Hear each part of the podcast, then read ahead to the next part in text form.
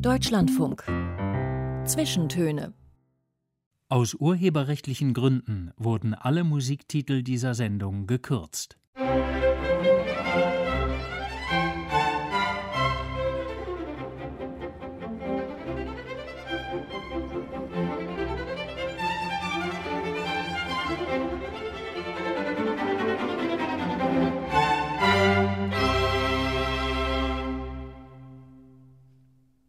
Mit Paulus Müller. Schönen guten Tag.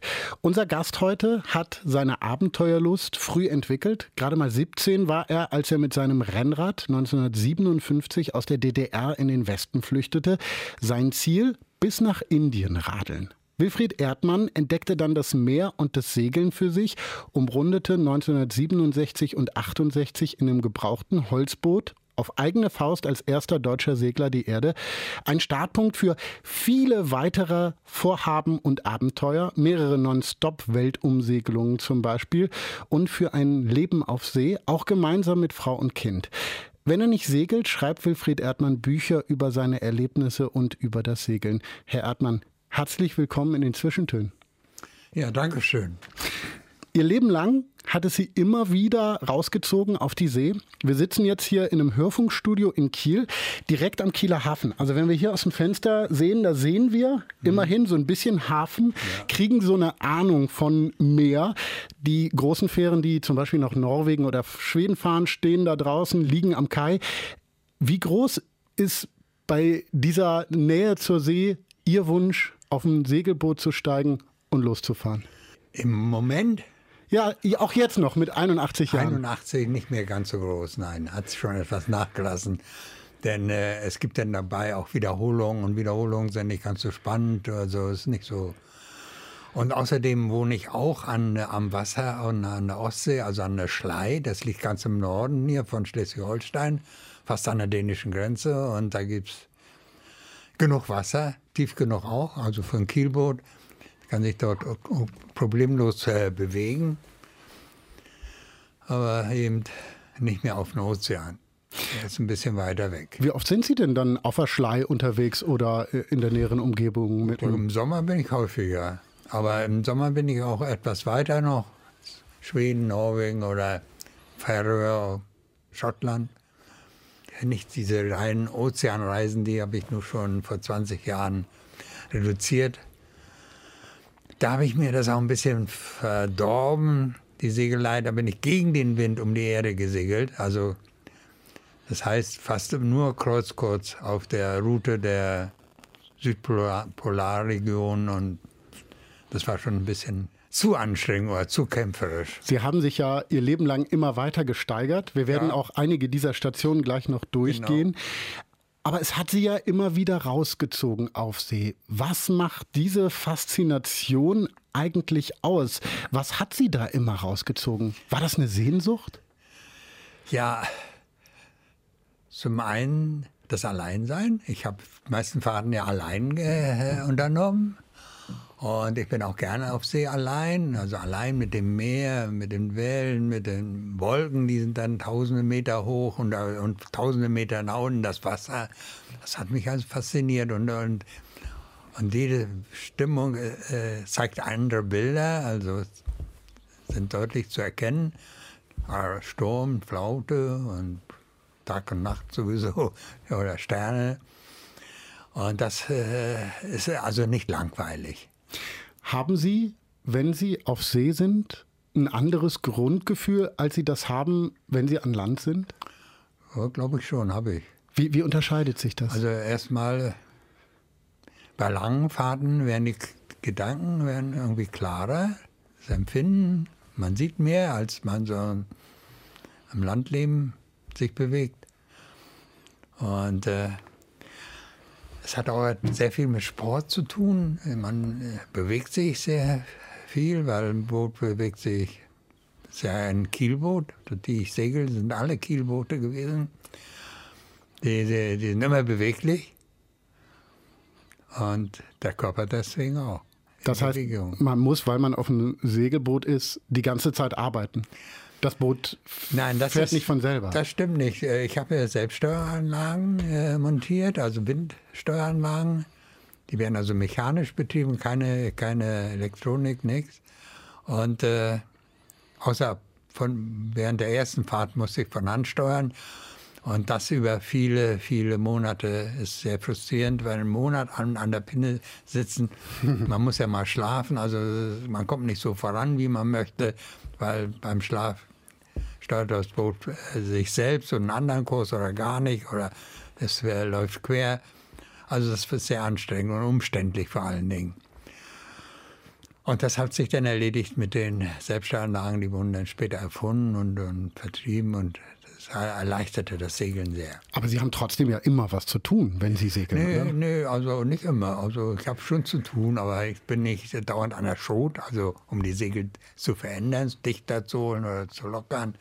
Das bin ich nicht, aber es gibt Tage vor allen Dingen, wo man sehr viel in Bewegung ist und sehr viel zu tun hat. Das sind die stürmischen. Und am Ende einer Periode, einer Sturmperiode, zwei, drei Tage, die häufig dauern, äh, ganz schön geschafft. Also ganz schön nieder. Und holt dann halt den Schlaf nach, wenn, wenn man es kann. Aber meistens gelingt es wenn dann Tage mit weniger Wind sind und man entspannen ja, kann? auf, auf Sturm folgt oft. Ist ja toll mit der Natur. Dass er das so eingerichtet hat, hat mich schon oft gewundert. Auf Sturm folgt oft eine Ruhe und da kann man sich erholen. Und dass das so eingerichtet ist, ohne dass man etwas dazu äh, getan hat oder der Mensch dass man eben überhaupt die Chance hat, sich dann Ja. zu erholen. Der erste Titel, Herr Erdmann, den Sie mitgebracht haben, ist sozusagen, man kann sagen, Programm. Es ist eine Segelhymne und ein Welthit, Rod Stewart, Sailing.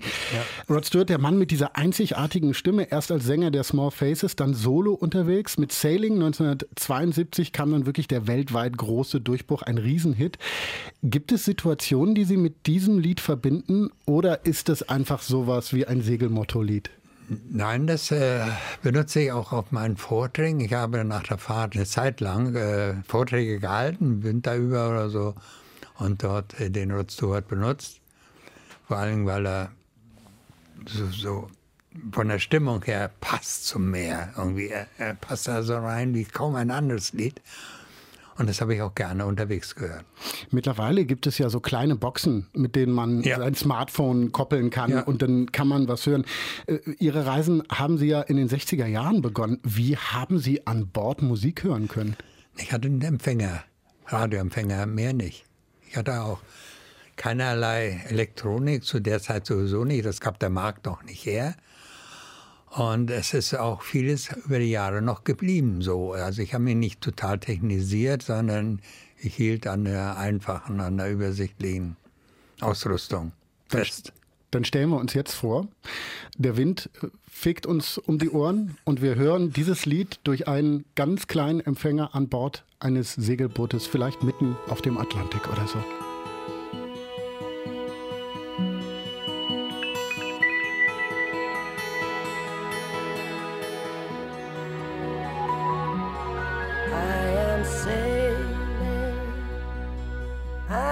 Sailing home again, across the sea. I am sailing stormy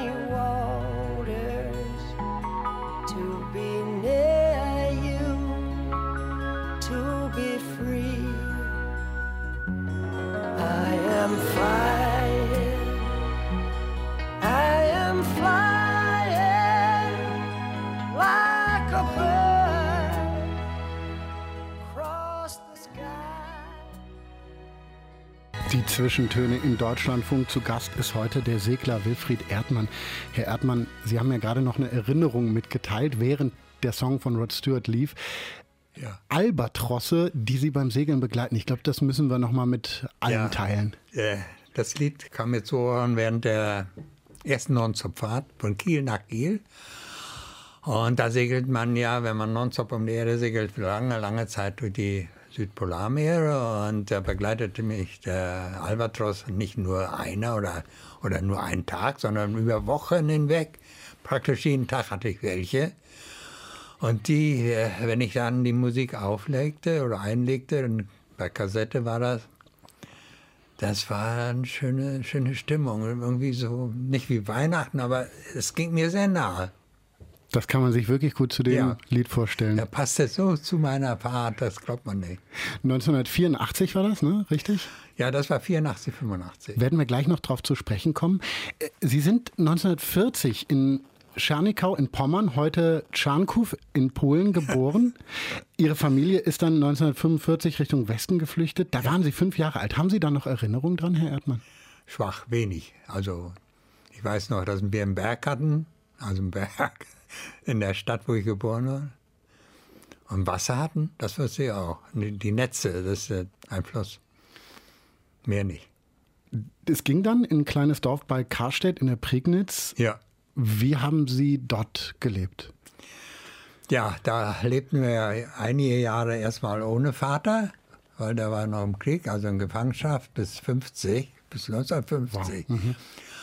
Und das war, äh, ich weiß nicht, wie meine Mutter das geschafft hat, weil die hat ja auch kein Geld gehabt und so.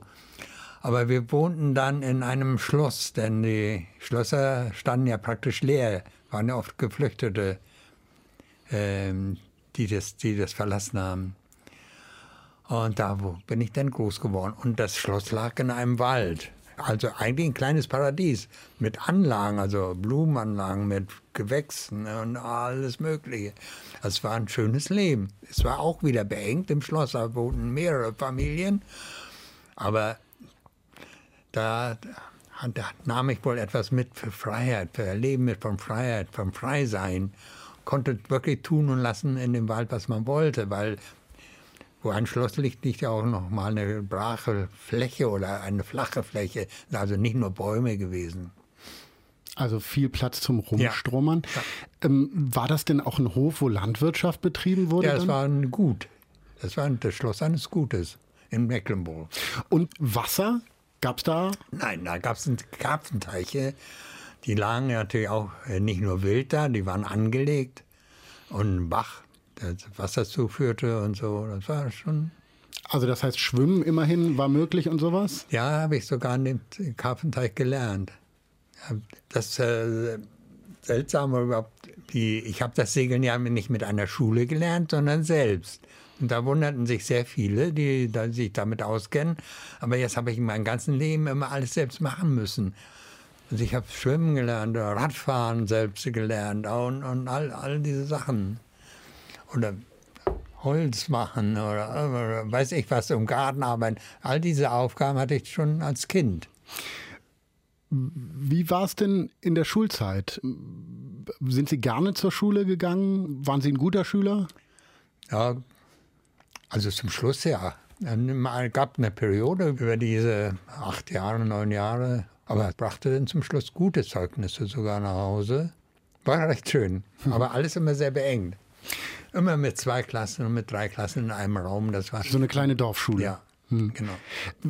Können Sie sich noch erinnern, welche Wünsche Sie für Ihre eigene Zukunft als Kind oder junger Jugendlicher hatten? Welche Berufswünsche hatten Sie da?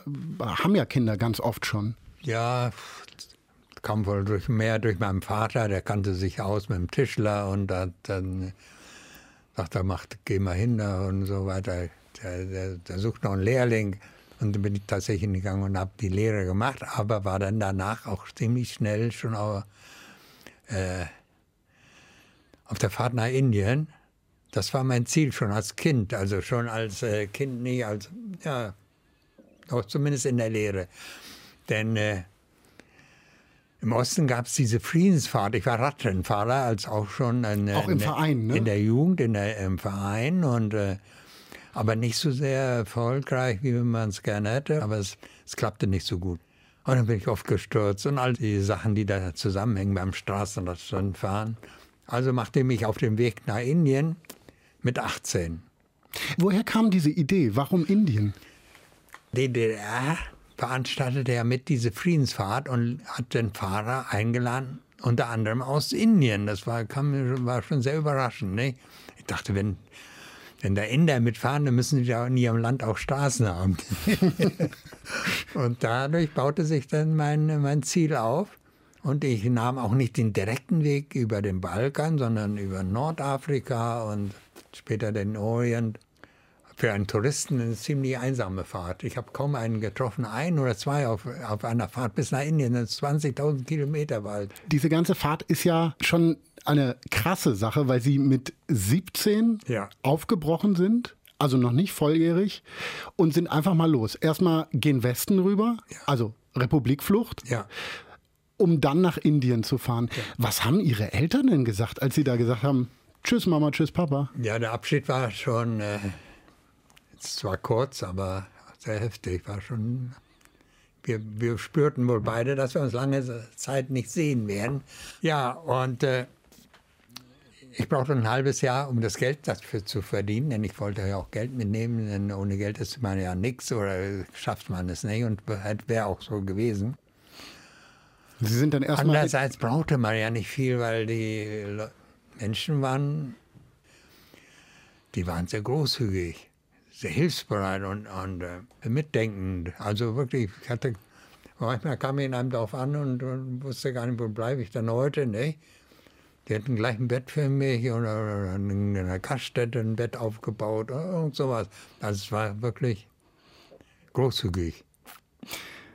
Sie sind einfach losgefahren, 20.000 Kilometer, Sie haben es schon gesagt. Ja. Und diese Reise mit dem Rad war lebensentscheidend für Sie, kann man sagen, weil Sie da das erste Mal das Meer so richtig kennengelernt haben und das Boot, oder? Ja, ich kam nach Indien, Bombay, da habe ich dann das Rad verkauft oder was vom Rad noch über war, war nicht, war, war meiste war schon ziemlich brüchig. Hatte also schon sehr, sehr angestrengt meinem Rad.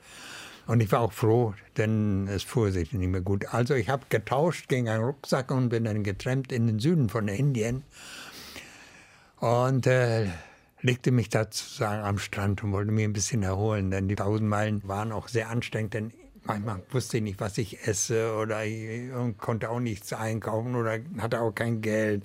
Also es war schon sehr, sehr anstrengend mit dem Schlaf auch noch, all das kam hinzu. Und Aber Sie hatten niemals irgendwie Angst und Nein. gedacht, dass Sie nach Hause? Ich meine, Sie waren 18 Ja, dann. nö, nö. Ich hatte, ich hatte das Gefühl, ich schaffe das und habe ich ja auch. Denn äh, mit den Rädern kannte ich mich aus. Schon in der Jugend habe ich nicht nur neue gefahren, sondern auch gebrauchte oder selbst zusammengebaute. Und äh, ja, und es ist auch alles gut. Ich traf auch keinen Menschen, der mich überfallen hat oder, oder nee, gar nichts. War, und auch gesund über all die, die Monate. Und das dauerte ja fast ein Jahr, bis ich in Indien war. Und äh, ja, und im Süden von Indien lag ich da am Strand und es waren Palmen und, und Sand und kaum ein Mensch in der Gegend. Und da lief mir dann äh, ein Boot über den Weg. Sagte, willst du nicht mal mitsegeln? Das war ein Mädchen, die von einer Schule dort das Boot gemietet hatten. Das war nicht eine Yacht, das war ein Arbeitsboot mit einem Segel und sowas. Und ich bin da mit und das hat mir schon gefallen. Und noch einen Tag und dann hat es geklebt. Also irgendwie wurde ich nicht mehr los. Wa- Warum? Also was war die Faszination da? Ich weiß nicht, was. Einfacher als Fahrradfahren, Ja, nicht, nicht ja, treten man, müssen? Man oder? hatte da erstmal eine Koje und Kocher. Und das waren schon zwei wichtige Dinge. Ich konnte mir ein Essen kochen und, und, und schlafen. Das waren die, die Sachen, die mich ja am meisten angestrengt haben während der Fahrt. Dazu durch, durch Libyen, Ägypten und so. Also das war schon lange Strecken vor allen Dingen dort. Ja. Die sind ja auch durch Wüsten gefahren. Ja, und, und äh, Tausende von Meilen sind das von, von Tunis bis an, an Suezkanal. Das ist schon eine lange Strecke gewesen. Naja, aber also zu einem Boot, wie ich es mir dann vorgestellt habe, übers Meer zu segeln, da gehört ja natürlich schon ein bisschen mehr Geld zu. Und deswegen dauerte es mit der Fahrt. Aber war diese Vorstellung dann da direkt geboren? Also ich werde Ziemlich segeln? schnell. Ich, Atlanten Atlas hatte ich ja mit noch, oder ein Stück Atlas. Also, aber ich wusste ja nicht, wie die Winde wehen oder wie, wie wo es Inseln gab, oder wo es spannend ist, weil, weiß nicht, Passat oder sowas, das Wort kannte ich gar nicht. Aber dann kam ich ja zurück nach Deutschland und habe mich ein bisschen informiert. Aber, aber das war Ihr Plan, ja? Also Ihr, Ihr Plan war erstmal zurück nach Deutschland und dann Geld zusammen Geld zu bekommen? zusammen und dann mit dem Geld äh, dann ein Boot kaufen oder möglichst noch was übrig behalten Und so war es dann auch. Und, und war dann direkt der Plan, ich will die Welt umsegeln? Nee, Welt nicht, in den Ozean wollte ich wenigstens machen. Wenigstens über den Ozean.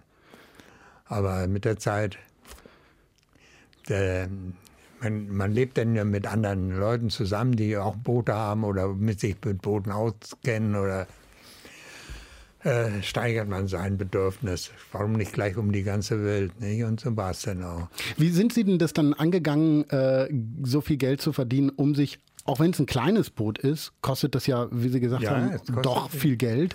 Vor allen Dingen für einen jungen. Mann. Ähm, wie sind Sie das angegangen? Was haben Sie gemacht, um dieses Geld dann auch zu erarbeiten? Ich ging in die, in die Marine von der schwedischen und äh, norwegischen, eine Handelsschifffahrt als Matrose und wechselte auch mal schon ein Schiff. Drei Schiffe oder vier Schiffe hatte ich innerhalb von vier Jahren. Und da hatte ich dann am Ende das Geld zusammen. Die haben ja die Seeleute gut bezahlt, die Skandinavier zu der Zeit. Und ich glaube, das tun sie heute auch noch. Und dadurch passierte das. War, also blieb immer was übrig. Das war das Schöne. War dann auch da die Möglichkeit an Bord dieser Handelsschiffe, Sie sind ja wirklich quer durch die Weltmeere. Äh, Mhm. Sie sind in den USA gewesen, in Japan, Sie waren eigentlich überall, wo man so mit einem Handelsschiff hinkommen Mhm. kann. Äh, war das auch die Möglichkeit für Sie, mehr über das Meer, über die Seefahrt zu lernen, um Ihr Vorhaben wahrmachen zu können dann? Ja, Matrose ist auch ein Beruf, der damit zu tun hat. Also mit, ist für Segler nützlich. Viele wundern sich, dass ich das damals geschafft habe ohne Schein. Das habe ich Ihnen schon erwähnt. Aber ich war ja, äh, kannte mich aus mit Knoten, mit Näh, Segelnähen, also Auch, Tuchnähen. auch das haben Sie als Matrose gemacht. Ja, nähen, malen. Was macht man noch an Bord? Also außer Navigation, da habe ich wenig gelernt oder überhaupt nichts. Aber ich konnte schon immerhin Seekarten am Ende lesen. Also praktische Sachen. Und was auch wahrscheinlich wichtig ist, ist, dass man mal gesehen hat, wie auf dem offenen Meer so ein Ozean reagiert, wenn der Sturm auch, da ist. oder? Ja, und äh, wir hatten ja auch Sturm. Klar, ich war jahrelang unterwegs und da bleibt ein Sturm nicht aus. Und dann habe ich auch gelernt, dass man, wenn man, wenn der Sturm zu heftig wird und ein Schiff den Kurs gegen den Sturm legen muss oder, oder die Route eben das erfordert, dass man dann auch nicht daran bleibt, sondern den Kurs ändert, um die, den Wind etwas zu reduzieren. Das habe ich da gelernt. Der nächste Titel, den wir hören, ist von Elvis Presley, dem großen Elvis Presley. Oh. One Night. Warum haben Sie den ausgewählt, Herr Erdmann? Ja, das liegt mir an meiner Frau. Die ist ja Elvis-Fan durch und durch. Auch heute noch. Die werde ich nicht mehr los. Aber das ist ja angenehm, wenn einer richtig, also richtig Fan fürs Leben ist. Und Elvis, da kommt noch hinzu, ja, da hat er auch so eine weiche, so eine Stimme, die auch noch, die ja eigentlich heute noch Bestand hat. Und das bewegt mich auch. Dann hören wir diesen Titel jetzt, würde ich sagen mal, für Ihre Frau Astrid Erdmann. Ja, One Night, Elvis Presley.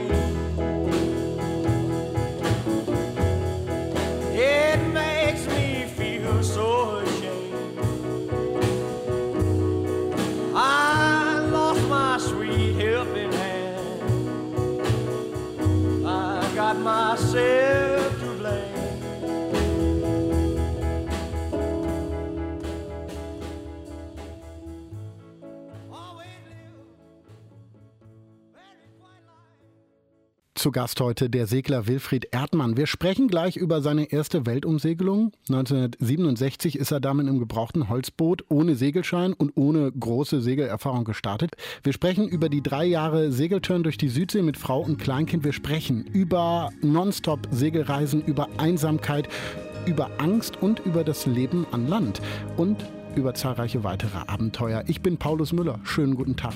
The old hometown looks the same as I step down from the train. And there to meet me is my mama and papa. Down the road I look, and there runs Mary, hair of gold and lips like cherries. It's good to touch grass of home. Yes, they'll all come to meet me, arms reaching, smiling sweetly. It's good to touch the green.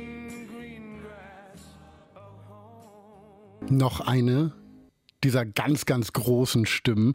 Tom Jones, Green Green Grass of Home. Wussten Sie, dass Tom Jones im gleichen Jahr wie Sie geboren ist, 1940? Ja, ja. Ist fast exakt so alt wie Sie. Sie sind zwei Monate älter Ja, so. und ich war 27, als ich ihn das erste Mal hörte. Ich glaube, das war dieses Lied. Und da hörte ich ihn äh, in, in Südafrika. Über einen Sender, der, die, der damals gab es ja noch die Radiosender, die man außerlandes aufstellte, ne? Also die Deutsche Welle zum Beispiel, Ja, sowas oder- Auslandsrundfunke. Oder wie die Engländer mit ihrem dem Kanal hatten die auch mal ein Schiff oder so. Und die hatten hier einen Sender, die Südafrikaner in Mosambik. Und das war der Sender, der stark war, also sonst würde ich ihn auf dem Indischen Ozean nicht hören. Und sehr gut zu hören, vor allen Dingen sehr deutlich. Manchmal gibt es ja Sender, die ein bisschen stören dauernd und so. Und äh, ja, und den habe ich auch so 10 oder 20 Mal am Tag gehört. Nur über Radio, nicht über Kassette. Wenn man da gerade auf hoher See ist und vielleicht total fertig mit den Nerven, so Musik, kann die richtig gut aufbauen dann? Ja, aber ich bin gar nicht so ein großer Musikhörer, bin ich nicht, dass ich den ganzen Tag Musik höre. Nein, nein, das bin ich nicht, aber ein paar Sachen bleiben hängen. Wir haben gerade schon gehört, nach Ihrer Radtour nach Indien kam dann der Wunsch auf, um die Welt zu segeln, weil Sie da das Segeln und das Meer kennengelernt haben. Sie sind dann als Matrose zur See gefahren äh, in der Handelsmarine, um sich den Traum eines eigenen Bootes erfüllen zu können. Das hat einige Jahre gedauert. 1965 haben Sie dann Ihr erstes Boot gekauft. Erinnern Sie sich noch an Ihre erste Begegnung mit Catena? Doch, das, be- denn ich hatte ja keinerlei äh, Erfahrung mit Segelbooten. Und ich muss zugeben, äh, ich habe auch keine Erfahrung mit, mit, dem, mit einem Holzboot überhaupt. Ich hatte nie zuvor ein, ein Segelboot betreten, nicht mal betreten oder angeguckt. Vielleicht aus äh, größerer Entfernung vom, vom Handelsschiff aus, aber sonst nicht ganz nah. Ja, und äh, es war schon ziemlich mutig am selben Tag zu kaufen, am ein, äh, morgens angucken, mittags noch überlegen. Sie sind dafür nach Spanien gefahren. Ne? ja. Und abends praktisch äh, Handschlag oder sowas kaufe ich. Und hab ich bin, Oh, ohne so richtig ja. zu wissen, was Sie ja, da ich tun. hatte auch, kannte auch niemanden, der mir da noch Tipps oder, oder Anregungen oder überhaupt Hilfe hätte leisten können. Ich habe so gekauft. Und das war recht gut. Ich habe so eine Grundbestimmung. Also erstmal wurde es in England gebaut. Das war für mich schon ein Pluspunkt. Dann an der Nordsee. Und die Nordsee ist ja nicht ohne. Raues Gewässer Und mitunter. das ja. wird schon gut, ganz gut segeln. Oder nicht kentern zumindest. Und hat mich dann natürlich auch nicht enttäuscht. Dann hatten Sie jetzt ein Segelboot, aber Sie konnten ja gar nicht segeln. Stimmt. Na, ich hatte es erstmal, das war das Wichtigste. Und lebte gleich an Bord. Gleich am nächsten Tag zog ich ein mit meinen, ich hatte nicht viel Ausrüstung. Und äh, machte eigentlich nichts. Ich fühlte mich großartig, konnte essen, wann ich wollte, kochen, was ich wollte, tun, was ich wollte, schlafen, solange, egal, kein Mensch kümmerte sich um mich. Und das war eine schöne Zeit. Und erst dann, nach einigen Wochen, habe ich begonnen mit Änderung oder mit Überholung oder Vorbereitung für die Fahrt über den Ozean. Wie war denn das dann mit dem Segeln? Spannend war es natürlich schon, weil man weiß ja nicht, wie reagiert das Boot auf meine Wünsche hin. Und es begann auch noch gleich mit einem kleinen Crash in der Ausfahrt von Alicante gegen die Kämmerer gesegelt bin. Das war schon der erste Schlag. Aber es hat mir nicht sehr geändert, die Fahrt weiterzumachen. Der Atlantik war ja der erste Ozean. Nun habe ich erst praktisch da unterwegs mit dem Segeln äh, richtig gelernt, richtig. Also Sie haben vorher ein paar, äh, Ja, ein paar kurze Schläge Übungen gemacht, und so. damit Sie wissen, Sie können das irgendwie, aber zum Segeln, um über den Atlantik zu segeln, Ja. da gehört ja mehr dazu, als irgendwie, weiß ich nicht, das Großsegel hochzusetzen, eine Schot in der Hand zu halten. Äh, da gehört ja neben der Segelkunst sozusagen, den Basics, auch noch das Navigieren Ja, dazu. das Navigieren und, und, und ist ja das Problem, war für mich auch und war damals auch für viele Segler eine große, große Aufgabe. gab ja keine Elektronik, nichts. Ne? Man muss ja mit Kein sechs Hand alles ja. mechanisch machen, erledigen. Und das war bei mir auch ein Problem, da ich keine Uhr hatte und kein Radio, keine Zeit. Keine Zeit. Und deswegen konnte ich nur die Breite berechnen, Längenbreite. Und die Länge musste ich koppeln, also schätzen. Und äh, ich erreichte dann nicht die Insel, die ich avisiert hatte, also in, ins Auge gefasst hatte, Barbados, sondern die nächstliegende, St. Vincent. Die lag 100 Meilen weiter. Und das hat mich ja nicht gar nichts ausgemacht. Sie sind aber auf jeden Fall Ich angekommen. bin da gewesen und war total glücklich, total wie, wie kaum eine Ankunft danach. Es war einfach der, der, der Himmel. Der Atlantik ist mir, nichts ist mir praktisch kaputt gegangen, das kam mir nun zu. Ich habe nur gewusst, jetzt muss ich, wenn ich weiter segle, die Länge berechnen, die Längengrade. Also dafür braucht die Zeit. Und die, mit der hatte ich mich dann in, im Panama-Kanal ausgerüstet, ein Radio und eine, eine Uhr. damit sie dann, äh, als sie entschieden haben, es Ja. geht noch weiter, ähm, dann eben besser navigieren können. Ja, für den äh, Pazifik wäre das nicht äh, möglich. Da gibt es zu viele Inseln, zu viele Koralleninseln, also gerade mal über dem Wasser liegen. Die man da nicht sieht. die sieht man nicht auf großer Entfernung und alles macht es komplizierter. Und ich wollte ja, wie gesagt, dann auch wirklich die Fahrt machen und nicht äh, irgendwo stranden. Bevor es aber losging über den Atlantik, äh, war da noch ein wichtiges Erlebnis in Ihrem Leben, über das ich gerne mit Ihnen sprechen will, Herr Erdmann. Sie haben Ihre Frau Astrid kennengelernt, mit der Sie jetzt mehr als 50 Jahre verheiratet sind. Wie ist die in Ihr Leben gekommen? Das war auf der Fahrt von Alicante nach Gibraltar. Und da kam ein Trimaran in den Hafen und mit zwei Frauen, Mutter und Tochter waren das. Noch in Ö Wetterkleidung, in Ölzeug war ja nass oder weiß ich, war Nebel und Regen und alte, ganz schlechtes Wetter. Und die habe ich dann da kennengelernt und es klebte tatsächlich. Nur nach wenigen Tagen schon. Ja. War- So bleib- blieb es auch. Während der Fahrt haben wir uns geschrieben. Sie hatten auch ein Foto von ihr Ja. ne, mitgenommen, Ja. obwohl Sie sie erst, naja, ein paar Tage oder Wochen Ja, zwei? Wochen. Zwei Wochen kannten, ja. Ja, und nach der Ankunft in Helgoland habe ich ein Interview gegeben mit dem WDR. Das waren die allerersten. Die waren ja irgendwie fix, Mittagsmagazin. Das werde ich nicht vergessen. Und das hat sie gehört. Das wäre auch ein Zufall.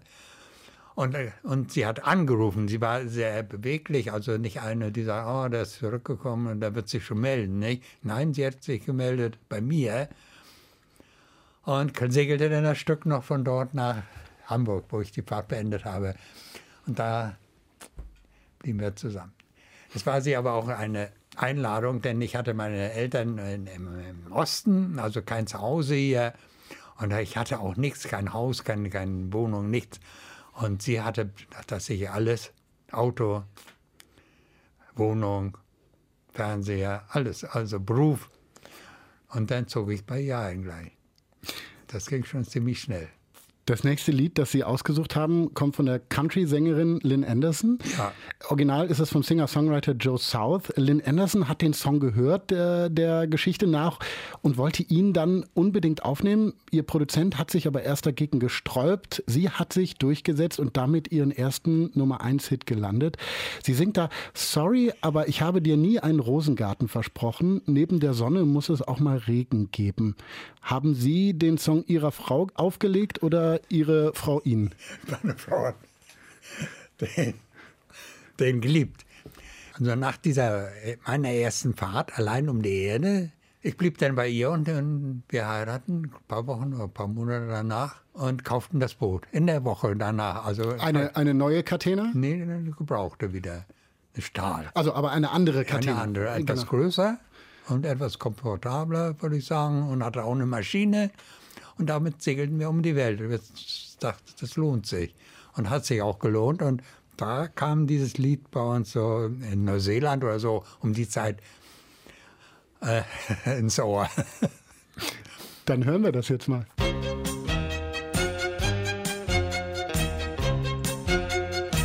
I beg your pardon. I never promised you a rose garden sunshine. There's gotta be a little rain sometimes. When you take, you gotta give. So live, let live, or let go. I beg your pardon. I never promised you a rose garden. I could promise you things like big diamond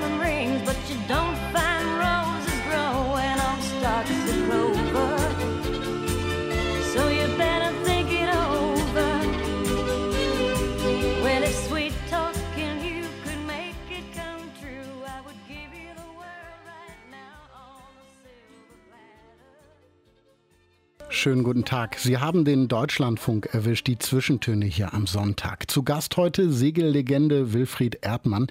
Herr Erdmann, Sie sind 1967 aufgebrochen zu Ihrer ersten Weltumsegelung. Wir haben das schon angesprochen. Es ging dann über den Atlantik, dann äh, haben Sie sich entschieden, ich mache noch weiter und haben den Rest der Reise gemacht. Wer wusste eigentlich überhaupt Bescheid, dass Sie da unterwegs sind? Das waren wenige. Meine Eltern natürlich, meine Freundin und noch eine andere Freundin, noch so vielleicht, die ich so da noch in Spanien damals kennengelernt habe. War auch noch ein Segler dabei, aber das waren wenige. Deswegen war das ja auch etwas aufregend, dass ich in Helgoland landete und sagte, ich bin um die Welt gesegelt. Und keiner wollte es glauben, so recht, am ersten Tag zumindest, am zweiten. Aber da hatte ich ja die starke Bild auf meiner Seite. Die haben das aus irgendwelchen Gründen sofort geglaubt. Die, die Bildzeitung. Ja, und auch richtig äh, seitenweise publiziert. Und die anderen zogen erst danach, weil es ging ja doch ein bisschen hin und her, weil ich auch keinen Segelschein hatte und war in keinem Segelverein. Das war das ganz große Manko für die Elbsegler da, die Leute hier an der Elbe. Aber ich habe es dann doch gepackt. Und dafür holte ich ja dann noch meine Freundin aus Düsseldorf nach äh, an die Elbe und sie hat mich dann auch mal stark vertreten. Das hat mir schon sehr geholfen. Sie waren 420 Tage insgesamt auf See Ja. in dieser ersten Reise. Von den Kanaren nach Mittelamerika, durch den Panamakanal, Galapagos-Inseln, vorbei nördlich vor Australien, dann ums Kap der Guten Hoffnung nach Helgoland. Sie haben alles mitgenommen, was einem so als Segler halt blüht. Äh, Stürme, Nebel, Flauten, was auch immer. Haben Sie in dieser Zeit jemals ans Aufgeben gedacht? Nein, gar nicht, nein. Warum, warum nicht? Das ist ja kaum vorstellbar. Vor allen Dingen, weil, weil da auch sehr schöne Inseln waren. In der Südsee, die Inseln Tahiti und Polynesien insgesamt. Ja, ne, ne, ich wollte, wollte meine Fahrt beenden oder machen oder durchführen, wie immer. Und es hat, hat mir auch immer mehr gefallen. Ich kannte mich immer besser aus. Erleichterte die Fahrt. Sie haben ja da das Segeln gelernt. Ja, sozusagen. praktisch. Ohne Lehrer. Das ist ja das Gute. Keiner, der mir dazwischen geredet hat. oder Änderungen äh, gewünscht hat. Oder keiner. Und dann hatte ich ja mit meiner Frau die nächste Fahrt gemacht und die war ja viel weiter. Die hatte sogar einen Schein, einen Segelschein. Aber sie war oft seekrank, zu oft seekrank. Auch später noch, am Ende der Fahrt. Also es zog sich über die gesamte Reise. Und das ist schon bewundernswert, denn Seekrankheit ist auch äh, ist keine Krankheit in dem Sinne, es aber tut auch weh. Es schmerzt. Aber Sie haben trotzdem weitergemacht dann, auch bei ich dieser Reise mit Ihrer Frau. Sie, hatte, sie wollte ja auch nicht aufhören. Also haben wir das weitergemacht. Sie hat nur halt mehr geschlafen oder geruht und, und ich habe die Arbeiten sowieso gemacht, Segelarbeiten. Und so haben wir uns sehr, äh, eigentlich sehr gut ergänzt. Lange Diskussion gab es nicht, so Ärger und, und so gab es gar nicht zu der Zeit. Ich weiß, das waren wunderschöne Jahre. Obwohl sie krank war, Und wer krank ist, der diskutiert ja auch nicht. Das, Nee, ist könnte, so. das könnte natürlich auch ein Vorteil Ja, sein. kann ja. Aber äh, würden Sie sagen, also das ging ja relativ schnell, wo wir gerade bei dieser Reise mit Ihrer Frau sind. Sie, Sie haben geheiratet und sind ja kurz danach dann aufgebrochen Hm. Ja, ja, mit, der, ja, ja. mit der neuen Katina. Äh, Würden Sie sagen, wenn so eine Weltumsegelung als Paar, wenn das funktioniert und die Partnerschaft dann hält, dann kann eigentlich nichts mehr passieren? Naja, ich weiß nicht, das Leben ist schon ganz schön lang. Aber Also bei Ihnen hat es ja gehalten. Eine Reise hat dauert zwei, drei Jahre und das Leben so 50 Jahre, schon ganz schön Leben. Naja, Aber Das es scheint ein guter. Test zu sein, oder? es war aber auch noch die wirklich Top-Zeit zum Reisen. Da gab es ja noch nicht, Tahiti hatte noch keinen Flughafen, so einen richtigen. Und da, da landeten keine Düsenjäger. Und so ging es weiter. Also es waren wenige Reisende unterwegs. Das ist ja heute voll. Also heute gibt es 50, sagen wir es, rund 50 Weltumsegler, Deutsche alleine. Und damals, wir waren die Einzigen, auch zu zweit waren wir auch die Einzigen. Sie waren der Erste, der Ja, alleine. das allein und zu zweit waren wir auch mit die Ersten. Ja. Zweite, genau. Wir haben jetzt immer wieder den Segelschein angesprochen, den Sie nie hatten, Hm. den Ihre Frau aber hatte. Sie sind ja dann immer weiter gesegelt. Haben Sie dann so einen Segelschein nachgemacht? Man braucht den ja auch, um irgendwie Sachen zu dürfen, oder nicht? Ja, ich ganz genau weiß ich das nicht. Aber es hat was mit der Maschine zu tun. Wenn die zu stark ist, dann brauchen sie einen Schein, einen Segelschein dafür. Jetzt waren meine Boote ja motorlos. Die letzte war sowieso motorlos, zwei Reisen motorlos gemacht. Und äh, deswegen kümmerte ich mich da gar nicht drum und hat, muss sagen, hat, ich bin wirklich viel, auch schon hier in der Ostsee und in, in, in Nordsee gesegelt. Habe noch nie jemand gefragt. Machen Sie denn, weil Sie sich das Segeln auf Ihrer ersten Reise selber beigebracht Hm. haben, irgendwie was anders als das Segler machen, die in der Segelschule waren? Also ein paar technische, ein paar sachliche Flaggen setzen, wann und wie und was. Ein paar Sachen gibt es schon.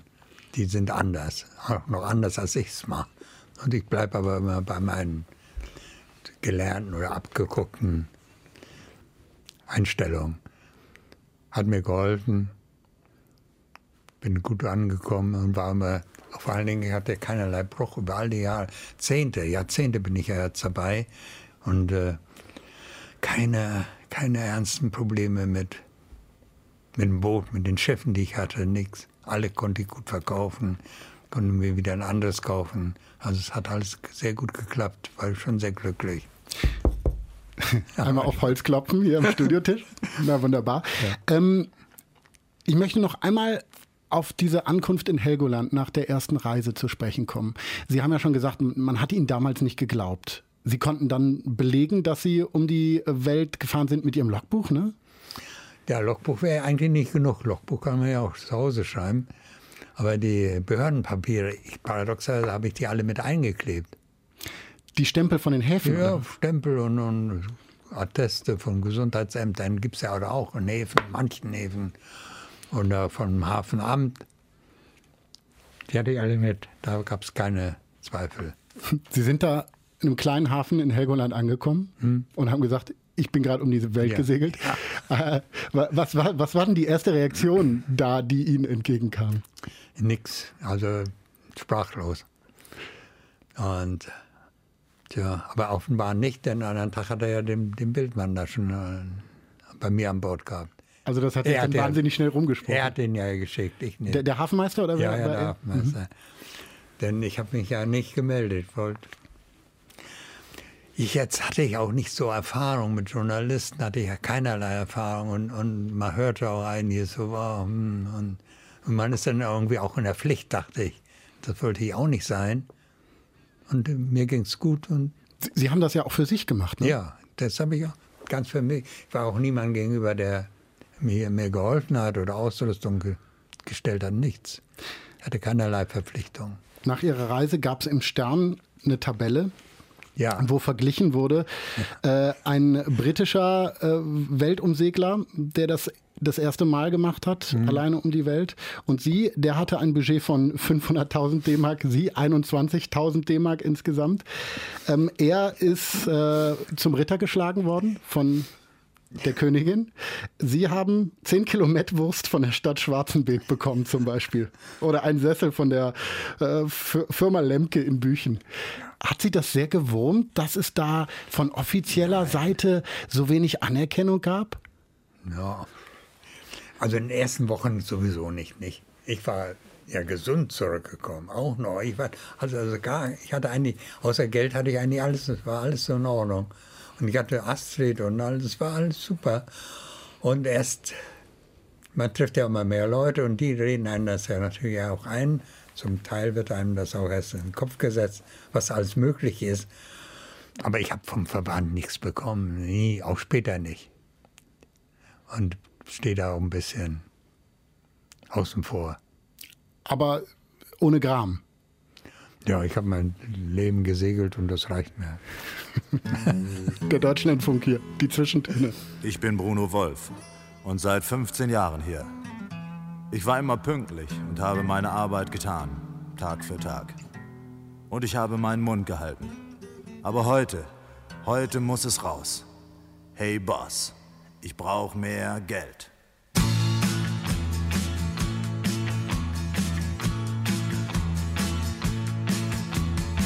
Jeden Morgen fahr ich mit dem Fahrrad in Betrieb und schaffe mich und tue meine Pflicht.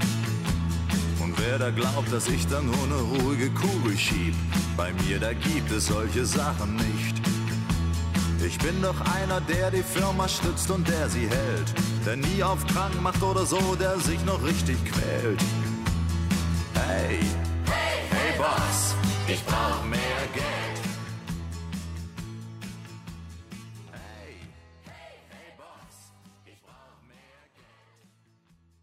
Gunther Gabriel, hey Boss, ich brauche mehr Geld, gewünscht von Wilfried Erdmann in den Zwischentönen im Deutschlandfunk. Herr Erdmann, wir haben ja gerade schon angesprochen, die Segelreise äh, mit Ihrer Frau um die Welt. Dann, danach, als Sie wieder kamen, wurde Ihr Sohn geboren.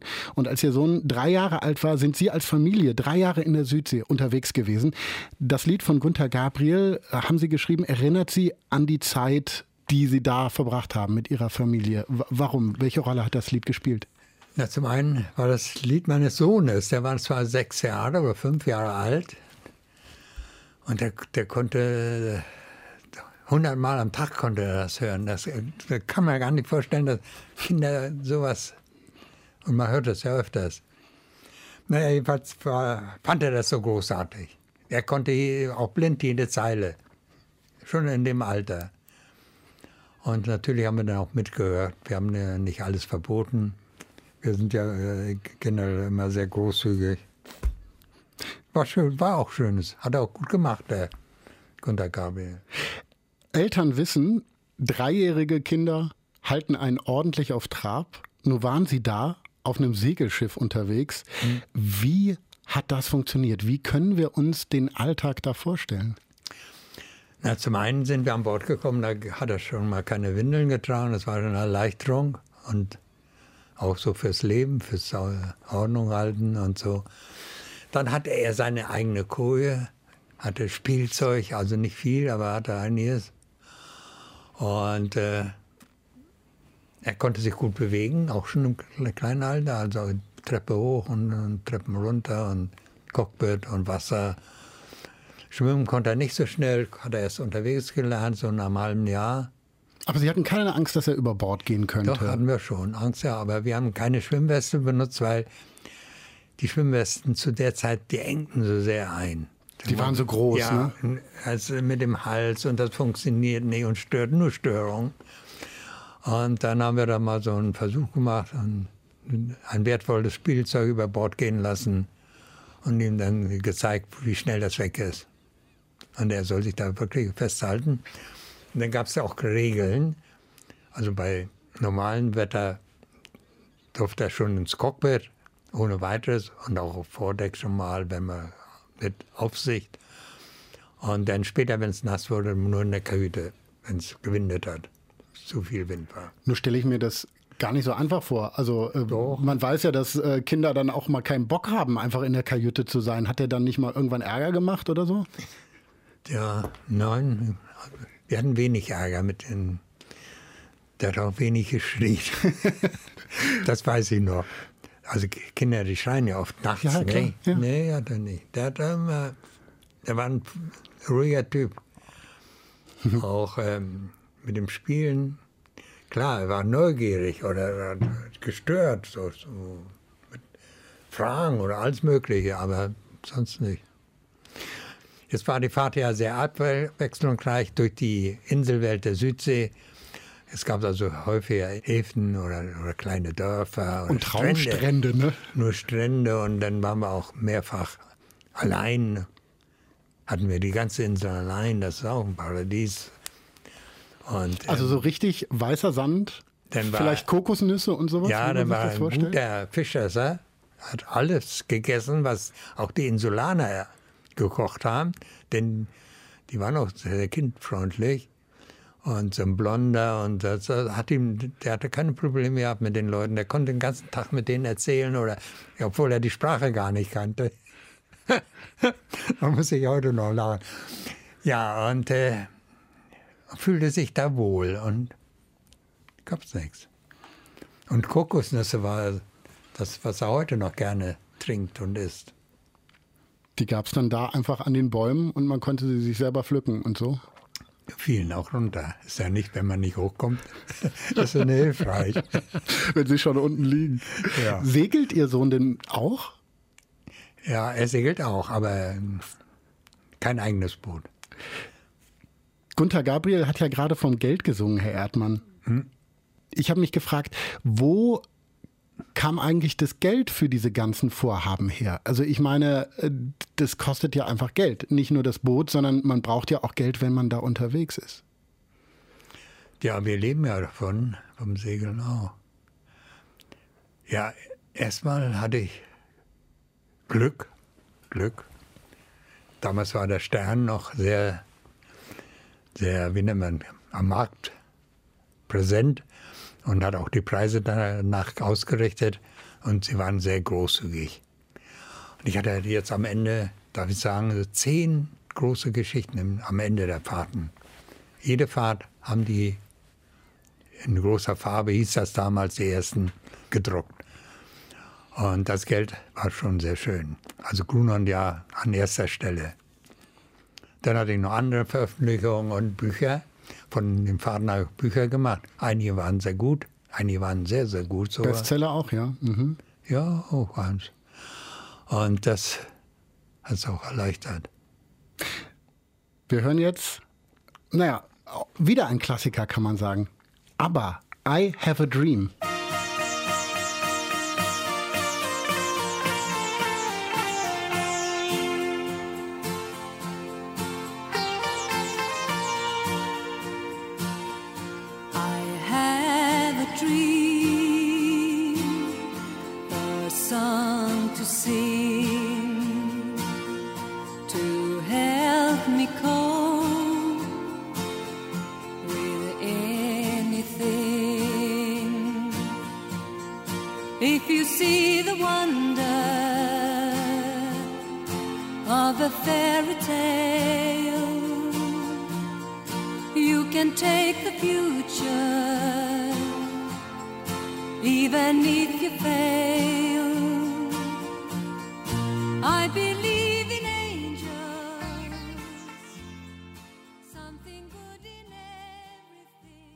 Glaube, zu dieser Band braucht man nicht groß was erzählen, die kennt jeder. Aber auf welchem Weltmeer, Herr Erdmann, auf welcher Reise sind Sie gedanklich, wenn Sie dieses Lied hören?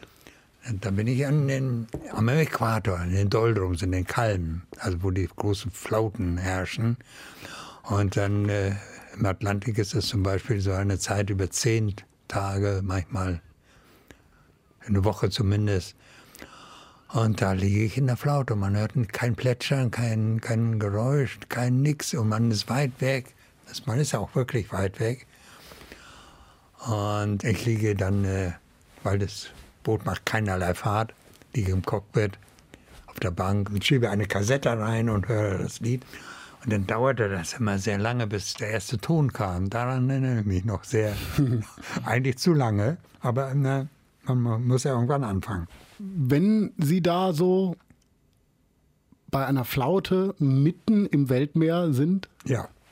was machen Sie denn dann den ganzen Tag? Tagsüber springe ich schon mal ins Wasser, logisch. Das ist ja da, genug da. Und das äh, Übel ist, man muss die Augen aufhalten. Also gucken, was noch angeschwungen kommt. Ein Hai vielleicht oder so. Kann ja passieren. Und deswegen schwimme ich dann auch immer mit Brille und Flossen, soweit es möglich oder so. Damit Sie auch schnell genug sind, falls Ja. doch was abtreibt oder so? Da, nee, damit ich schnell wieder an Bord komme. Das ist wichtig. Dann dachte ich, ich habe aber nie einen gesehen. Im, beim Schwimmen habe ich keinen gesehen. Ja, und dann äh, mache ich so kleine Reparaturen oder Änderungen oder irgendwas, was noch zu tun ist. Dann schreibe ich Logbuch. Das habe ich schon gleich bei meiner ersten Fahrt angefangen mit dem Logbuch. Dachte, das ist wichtig und so war es dann auch. Denn wenn ich beim Schreiben bin später, ist es eine große Hilfe, die Notizen gemacht zu haben, egal wie unordentlich oder, oder wie brutal manchmal die Sprache ist.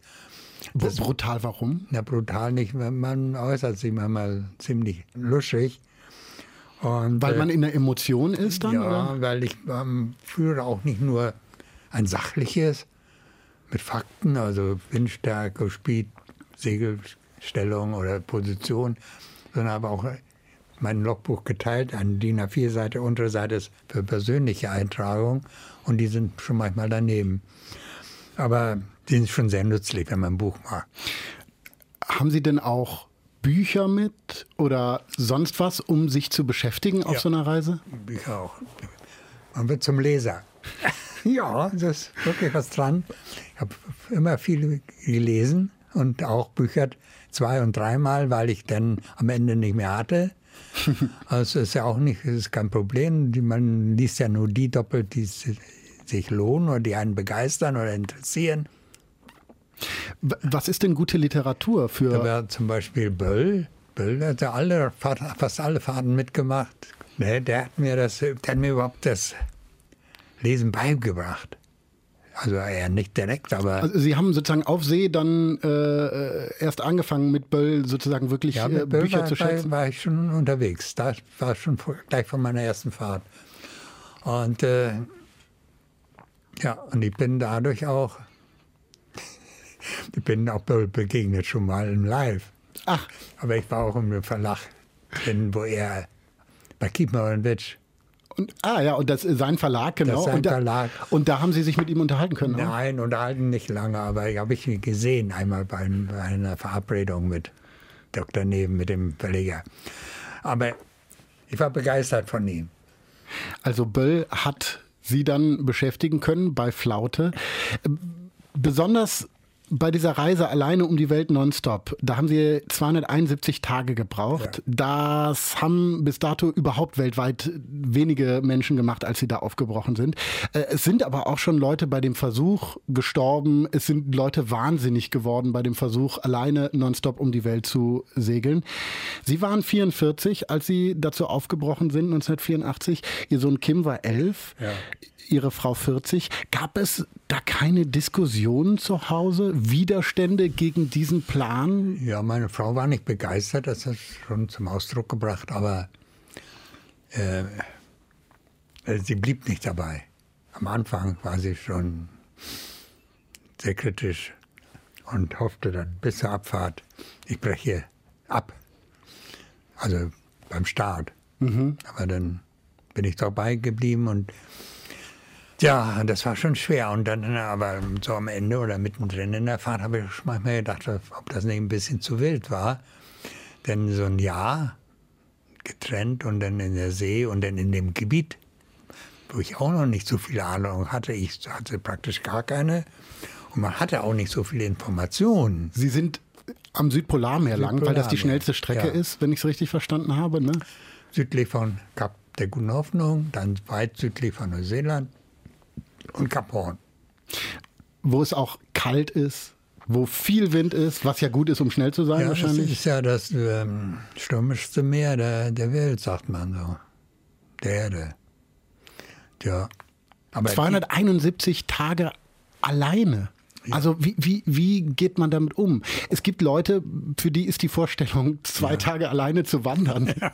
die Hölle. Die würden das nie machen. Sie sind da 271 Tage und dann später ja auch noch mal äh, lange alleine gewesen. Wie hält man das mit sich, mit seinen Gedanken, vielleicht auch den Ängsten, die man bei sowas hat, aus? Ja, Ängste sind ja nur sporadisch, das äh, in den Griff zu kriegen, aber passiert natürlich auch. Ist man schon nieder. Es ist eigentlich wie im Leben. Man ist ja auch nicht an jedem Tag oben auf, sondern ist auch mal zerknirscht oder am Boden. Und so ist es auch in der Segelfahrt eigentlich auch. Man muss das akzeptieren und da habe ich es mir eingeteilt auf der ersten Fahrt alle paar Wochen mal einen Feiertag eingelegt. Der ist mir sehr gut bekommen. Also an einem Tag die Segel ganz reduziert, also ganz wenig Fläche und den Kurs eingestellt und egal wie es lief, an dem Tag nichts gemacht. Nichts. Nur essen und schlafen, waschen, neue Kleidung und ruhen. Und äh, hat mir überhaupt geholfen, die Fahrt zu beenden. Aber gab es auch Punkte, wir haben davon gesprochen, dass die Region, die Sie da durchsegelt haben, sehr stürmisch ist, sehr gefährliche Meere. Gab es auch Momente, wo Sie gedacht haben, das überlebe ich nicht? Ja, gab es auch schon mal. Was waren das für Momente? Ja. Tja. Einmal weiß ich noch, da habe ich einen, einen Doppelgänger von mir gesehen. Das, das, hört sich jetzt zum Lachen an, aber ich war so müde, so übermüdet, übermüdet, nicht müde. Fertig einfach. Ja, und, äh, und dann wurde ich wach und sah einen genauso ein Hemd und genauso eine Kleidung, wie ich ja trug. Und dann bin ich aufgestanden, habe ihn niedergeschlagen, aber ich habe dann, äh, als ich wach wurde, gar keinen gesehen. Also es war dann schon sehr eng.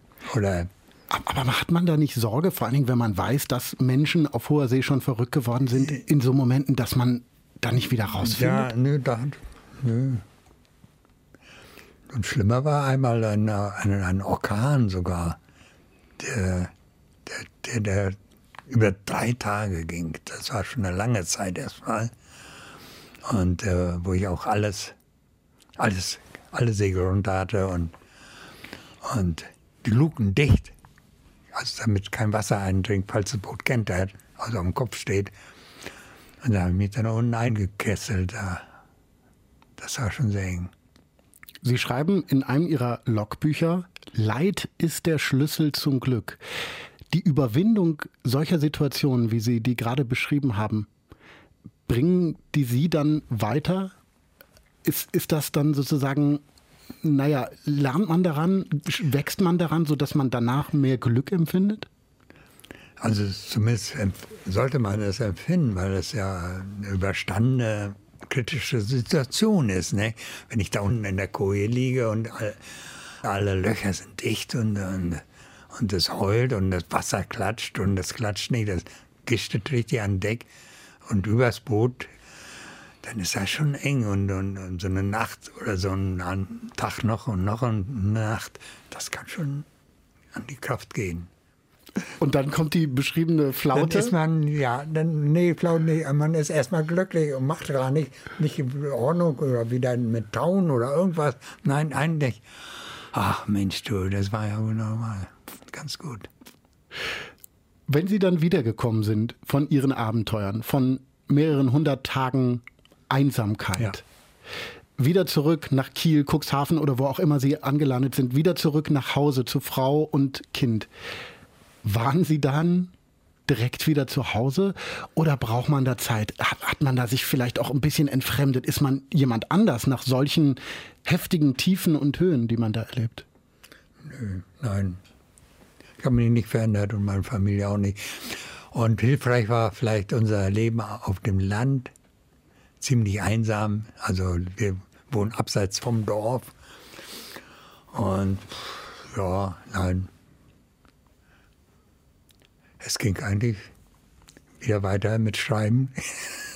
Das ist dann das, was Sie machen zwischen den Abenteuern ja. oder gemacht haben, ja. immer die Bücher geschrieben. Ja. Ist das so ein bisschen, weil die Sehnsucht nach dem Meer noch da ist und Sie dann rekapitulieren können? Oder? Nö, ich bin zufrieden, wenn alles zurückgebracht habe, das Schiff, mich und gesund und,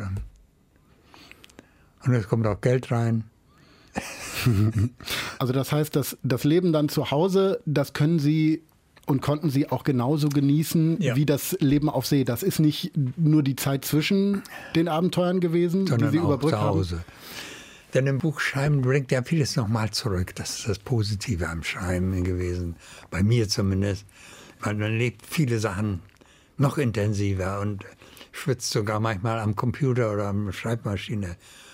Und ich kam auch immer mit der Zeit aus, die mir gegeben wurde oder die, ich- die ich mir wünschte. Also kam, hat, hat eigentlich alles geklappt. Was würden Sie sagen, Herr Erdmann, hat das Segeln Ihnen beigebracht? Tja, dass nicht alles perfekt gemacht werden muss, sondern einfach normal.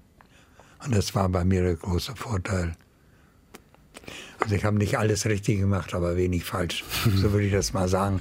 Vor allen Dingen nach der Nordstop-Fahrt gegen den Wind, wo das Material ja noch mehr, wesentlich mehr bean- beansprucht wird. Denn äh, die See ist schon ganz schön rau und mit dem Bug klatscht man praktisch immer in die See, immer rein. Und das ist ja nicht so, dass das Boot gleitet, sondern immer hackig sich bewegt. Es gibt Und so man, Schläge dann, Man ja. liegt so auch in der Koje. Man muss sich mit den Füßen noch abstimmen. Und vor allen Dingen schläft man nicht mal so acht Stunden oder so durch. Nee, überhaupt nicht. Alle paar Stunden an Deck müssen.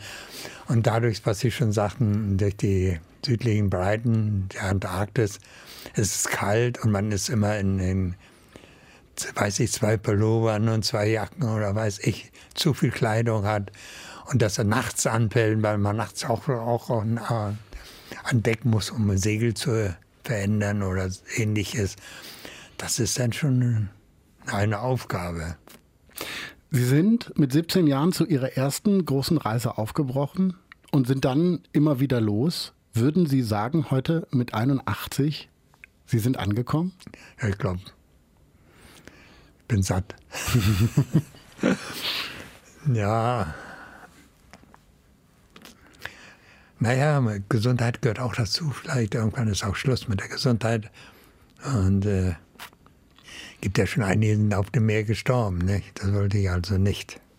Und deswegen haben Sie dann irgendwann den bewussten Schritt äh, gemacht und gesagt, ich mache das dann nicht mehr so. Ja, meine Frau macht das auch nicht mehr mit. Kann ich mal so deutlich sagen. Und, und jetzt lässt sie sich dann nicht mehr überzeugen, dass das nötig ist. Man kann es auch übertreiben. Herr Erdmann, als letztes Lied haben Sie sich Leonard Cohns Halleluja ausgesucht. Der Lebenssong, sagen Sie. Warum? Ja, das, der veraltet nicht. So, höre ich gern. Dann machen wir das jetzt ganz am Ende dieser Ja. Zwischentöne. Herr Erdmann, herzlichen Dank für Ihren Besuch. Danke auch. Mehr Zwischentöne gibt es auf deutschlandfunk.de oder nächsten Sonntag 13.30 Uhr hier im Deutschlandfunk. Ich bin Paulus Müller, haben Sie eine gute Zeit. Und jetzt Leonard Cohen. Herr Erdmann, Ihnen alles, alles Gute. Danke. Dankeschön. Now I've heard there was a secret chord that David played and it pleased the Lord. But you don't really care for music, do you? It goes like this the fourth, the fifth, the minor